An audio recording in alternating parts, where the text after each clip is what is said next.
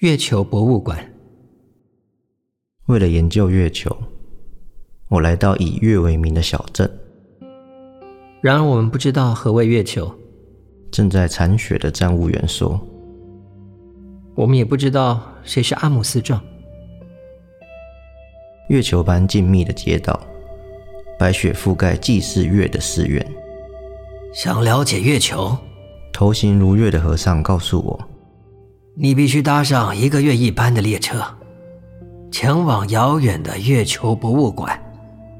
想了解月，你则必须久居于此。”尽管我残喘至今，对月依旧一无所知。距离发车尚有十二天，我住进镇上唯一的旅店。旅店的名字当然有月。夜晚不会在今天来临哦。旅店的柜台人员说：“包括明天，也包括后天。”客房墙上挂着阴历，厕所遗留着用过的卫生棉。睡前我掀开窗帘，等待夜的出现，却每每在阴湿的梦中，迷失在满是月球的街。参访每一座雪中寺院，踏进每一间便利商店，买了护身符与洋芋片，习惯没有黑夜的时间。阴历度过十二个日月，才惊觉自己此行的初衷。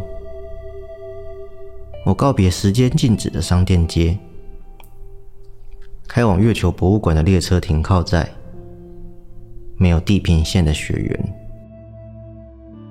直径三千四百七十六公里，质量七点三四二乘以十的二十二次方公斤。表面引力一点六二公尺秒平方，转轴倾角一点五四二四度对黄道，赤道最高温三百九十 K，大气层稀薄，可忽略不计。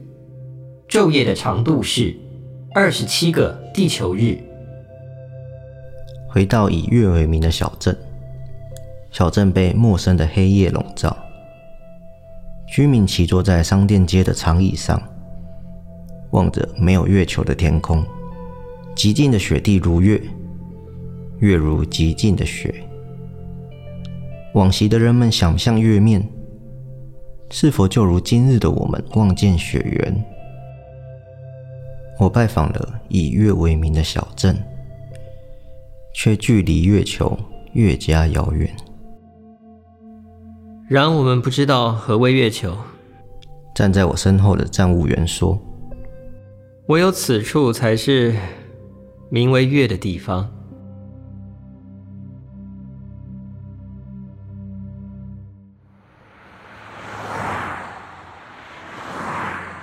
废弃高速公路，房屋在平地点灯，无家之人则在空中行走。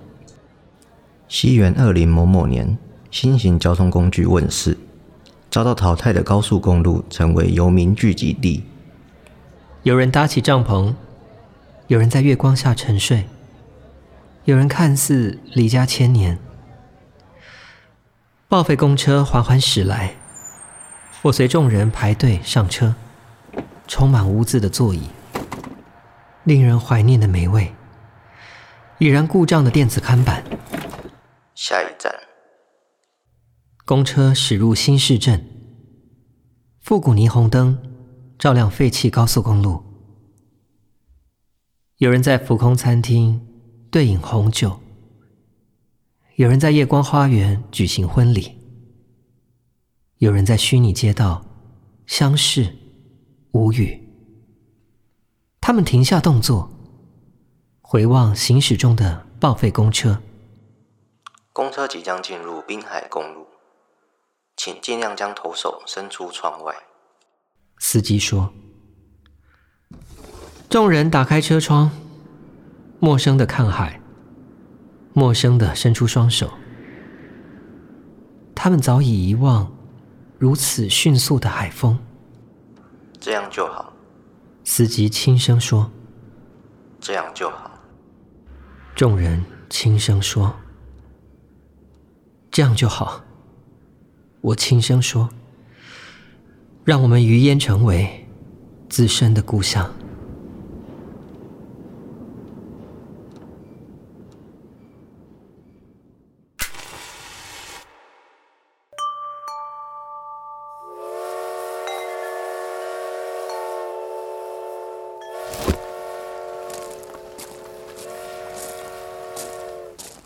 诗人说梦。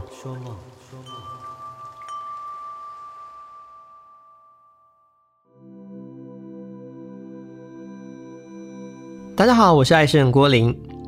我今天要介绍的这本诗集《挣扎的贝类》，是在去年二零二零年末在台北的诗生活入手的。那虽然是在年末入手，可是却是我去年觉得前三名精彩的一本诗集。因为这本诗集的每一首诗都是一篇故事，它都有前因后果，它都提供了读者非常完整的视觉想象，然后它的文字描述也不会很艰涩，读起来很轻，就像经历了一场又一场的很神奇的冒险一样。那今天很荣幸可以邀请到作者煮雪的人，听说你现在是在日本读书，对，然后呃，今年要毕业了，这样子。哦，已经毕业了吧？哎、欸，其实不是，就是 在等毕业，在等毕业，就是回去等于就是有机会可能会在那里继续工作吗？哎、欸，目前是没有这个打算，应该还是以台湾为主。可以告诉我们为什么你当初会选择在日本，以及你在日本读的是什么吗？因为我本来就蛮喜欢日本的，就是大概从大学开始就很常跑去日本。喜欢日本的契机是什么？其实我从小就很常被家人带去日本，嗯。但大概国中的时候，可能也有父母可能也希望我专心准备考试之类的，后来就没有出国。一直到大学，我就是有一次跟朋友就是去日本大阪自助旅行，嗯，就觉得这个旅程很有趣。当然，可能不一定是日本的原关系，就可能因为是第一次的自助游的，然后自助游可以得到很多成就感嘛。比如说第一次总是最有这个新鲜感的。那后来我就迷上去日本，大概每年都会去至少一次这样。有时候一年去三次这样子。你迷上的是他的什么样的文化吗？还是说像呃，我们有很多听众是动漫挂的，他可能很喜欢日本的动漫的东西。我小时候也蛮喜欢日本动漫，但反而我高中、嗯、因为那时候准备考试，就有一段时间空窗期就没有再看。嗯、其实我心中有两个日本，嗯，一个是现代的，就是如果有以东京为代表的日本，嗯，另外一个则是一个很传统的，可能京都甚至是一些乡下才会看得见的一个日本。嗯那我其实心里常常在挣扎，说我到底是喜欢哪一个日本？像我后来去日本的时候，先去京都念语言学校，嗯哼，然后住在京都一年多的时候，可能不知道是住腻了还是怎么样，我就觉得，哎，我是不是其实比较喜欢是现代那个有活力的高楼大厦的一个，好像未来感的一个日本，很时尚的那个味，那个感觉。但后来我考上东京的学校，到东京之后，我就开始怀念那个传统的京都的日子。那我觉得在我心中，这两个甚至是不同的日本。嗯，但是它的重量是并重的。目前还是你比较喜欢哪一方多一点？目前我比较喜欢京都，但可能因为我现在在东京啊，有可能。然后人就是这个样子。你在京都住了一年，哎，京都是有很多人很喜欢的地方，因为听说它四季都有不同的很美的景色。我是觉得。当然我年纪也不大嘛，现在今年才会满三十。但是我觉得人好像常常会对一个还没得到的东西有过度美好的想象。嗯哼。但是我必须说，京都比我想象的更美好，这样子。泛指一切吗？包含景色或者是生活？我那时候到东京就去想，为什么我会如此怀念京都？那我会觉得东京人是在为了生存而活着。嗯。每天早上上班，但是他们忘记自己为什么赚钱。那京都会让我觉得他们，当然可能因为京都有钱，本身也有钱，对对对，就是能住京都，其实要么学生，嗯，因为学校很多嘛，嗯，那要么就是不缺钱，因为其实京都没什么工作机会。我很多朋友就是那个时候毕业，嗯哼，很想留在京都，嗯，但这真的找不到工作，就一定要去大阪才会有工作。所以他们应该是本身原生家庭就在京都，然后靠观光就也不是全对，再来就是观光业，是很观光，嗯哼。那但是我是说，他们先不管什么有没有钱，就是他们就真的是很知道自己为什么而活的那种感觉，生活感很足的一个地方。嗯、譬如说，我第一次意识自己的住在京都，清楚意识到是有一次我跟我朋友约见面，嗯，嗯。结果我们是约桥上，很像这么浪漫的一个，对，但就是京都的桥真的是可以会面的地方，不像你台北约桥，像应该是整个被车撞死吧，就是。对，就是这种感觉，我就觉得哇，我真的生在一个古都，或是我们会在亚洲，京都有条河叫鸭川嘛，京都最有名的鸭川，嗯，我们会坐在那个河边，就在那边喝啤酒、野餐这样子，就是哇，一切都是小说中或是漫画里才会出现的场景。我觉得那时候没有想想象说自己啊，原来也可以有这种这样的生活。嗯哼，然后后来你就到了东京，所以你的诗有很大一部分的启发来源是来自京都吗？应该是我很想要用京都来创作，嗯，但是目前我还没有真正做到。我不知道是因为我还在里面出不来，还是怎么样？因为我是一个没有办法在当下创作的人，没有办法把太真实的东西化为文字嘛。像上一本诗集可能比较多，嗯、是很多是写日本，嗯，但那个时候我是住在台湾，就还在读大学的时候，所以他是抱着一个幻想的心态在描述，对，或是我之前也写过一些小说，嗯，像我唯一得过一个小说奖是那个教育部文艺创作奖，嗯，那个也是在写写横滨的中华街。那反而我到日本之后，我就开始写台北了。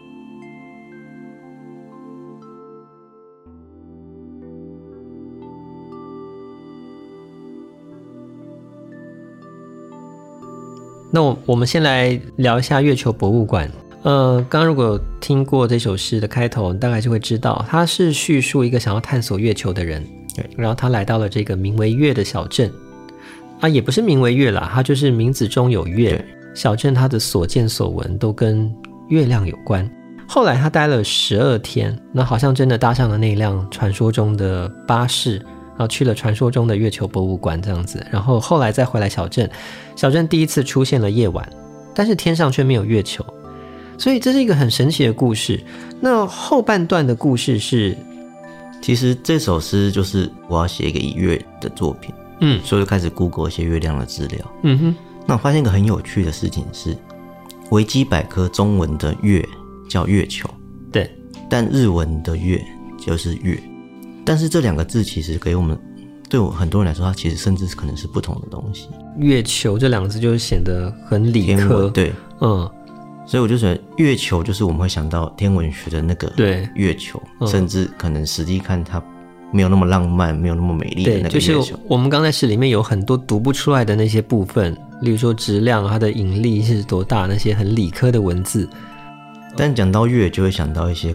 诗词文学作品里面那个，或是人名里面的那个月，月，或者是传说故事。所以我这首是想讲的就是这个两个其实是不同的东西。嗯哼，那这个主角他想要追求的是月，但是他却以为自己在追求的是月球，所以他搞错方向了。嗯哼，所以等他真正走进了月球博物馆之后，看到那些东西之后，他没有得到任何东西。嗯哼，这些东西可能甚至只是网络就可以给他的东西。对，那反而那个小镇。它并不是真正的月球，嗯哼，但它可能才是真正的月，因为它所见所闻都是月嘛，包含你可以在垃圾桶找到，呃，这个废弃的卫生棉，那甚至它使用的历法是阴历，就是来自月亮的历法，所以他一直都没有意识到，原来他所在的小镇就是他要追寻的地方。所以里面有一句是“我却距离月球越加遥远”，而不是“我却距离月越加遥远”。哦。是有这样子的布局的，这个是你在一开始就已经对这首诗就是很明确，在开始动笔之前我就大概想好，嗯哼，就只差去怎么安排它。撇除这首诗之外的话，你有时候是边写边感受，那你要怎么样去感受到你什么时候要结束？真的就是一个很直觉的，哇，诗人的灵机一动。我可能差不多会写完三分之一之后，大概就会去想要怎么把它结束，嗯，然后再去填补剩下的三分之二。你在下笔的时候，尤其是你的诗，并不是那么的，呃，过于真实的东西。就太真实的话，你反而是没有办法变成你笔下的诗篇的。有时候是从一些误解，从误解而来。对，像譬如猪肉馅饼湾那首诗，就是我把猪肉馅饼汤，某一个餐厅的猪肉馅饼汤，我在看菜单的时候，嗯，可能那个老板的字太丑了，嗯，可能猪肉馅饼湾，但是这个东西好像蛮有趣的，可以把它写成一个作品，这种感觉。所以就是一种脑洞大开啦，然后就让你的每一首诗都会很很有趣，因为它会带我们去向一个不晓得会去到哪里的地方。所以你在写诗之前，你是先不打草稿的，对不对？对，有时候会有一些方向，嗯，看情况。譬如说月球博物馆，它是当时二零一八年，我有一个诗人邀请我，还有一个摄影师，三个人合办一个展览，在民生社区那边。那因为那一次就是有一个。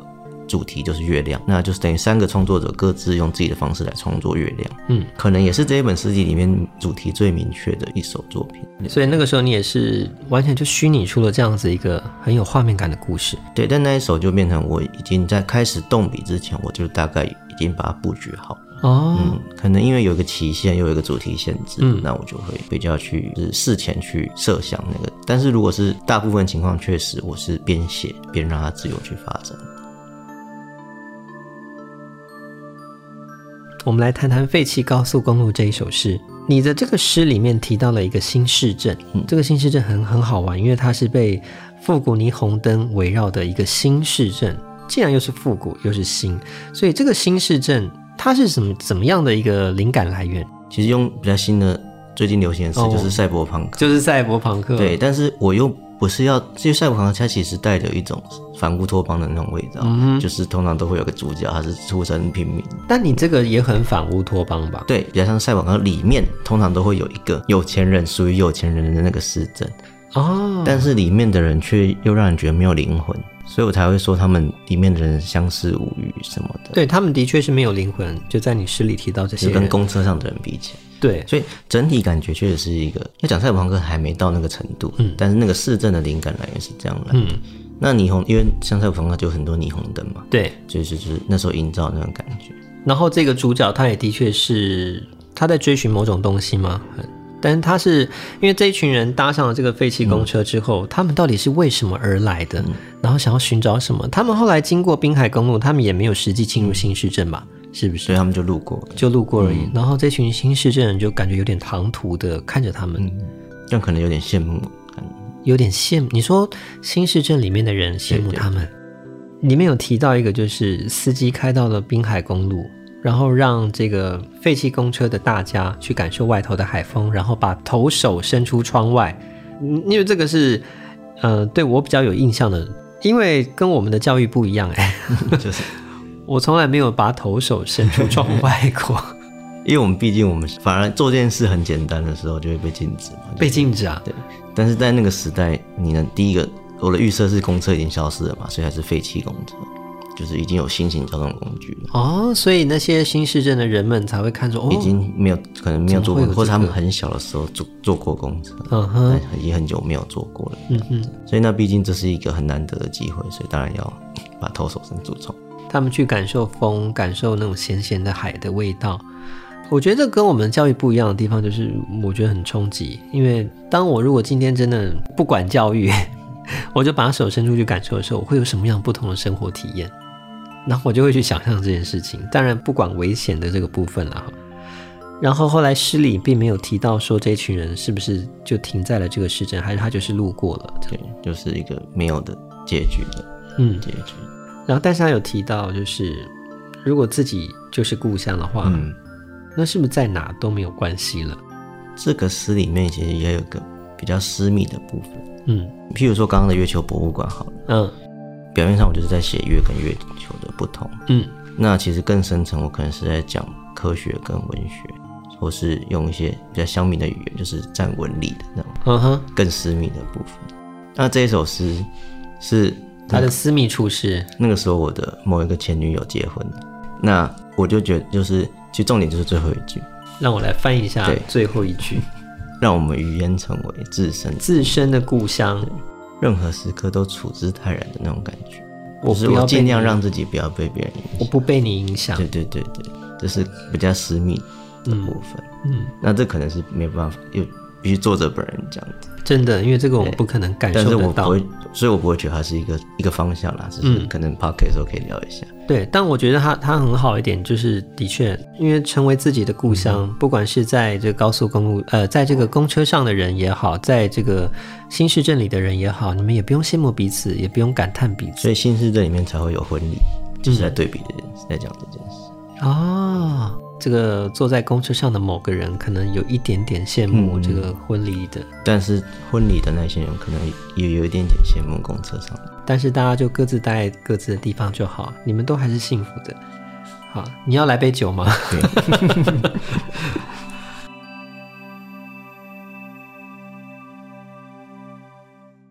如果你喜欢本集节目，别忘了按下订阅，以获得最新消息。也欢迎留言告诉我你喜欢的诗以及想听到的主题哦。诗声结尾，我们下次见。